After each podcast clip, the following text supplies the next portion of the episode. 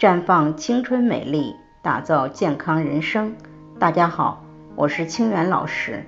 今天刷新闻看到一个视频，一个姑娘为了让男朋友满意，按照男朋友的推荐，使用一种叫做空运催乳剂来丰胸，胸确实比之前变大了，不过也开始出现泌乳现象。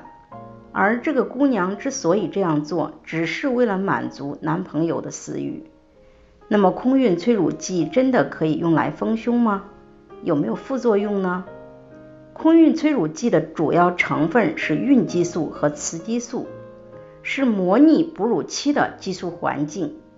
乳腺受激素的作用而增生，出现乳房增大和分泌乳汁的情况。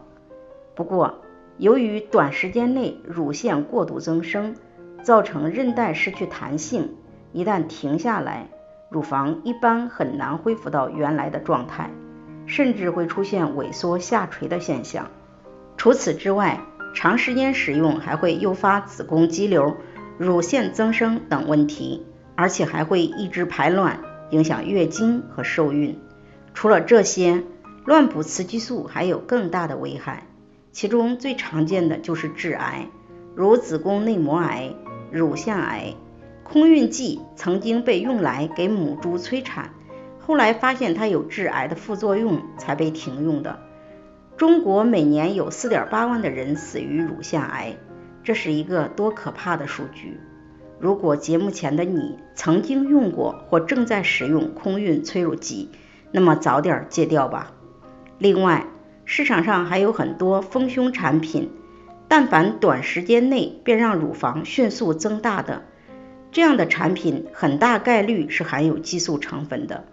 如果已经因为使用过激素类的产品而造成内分泌失调，那么除了停止激素类的产品以外，可以使用芳华片平衡内分泌。在这里，我也给大家提个醒，您关注我们的微信公众号。普康好女人，普黄浦江的普康健康的康，普康好女人添加关注后，点击健康自测，那么你就可以对自己的身体有一个综合的评判了。健康老师会针对您的情况做一个系统的分析，然后给您指导建议。这个机会还是蛮好的，希望大家能够珍惜。今天的分享就到这里，我们明天再见。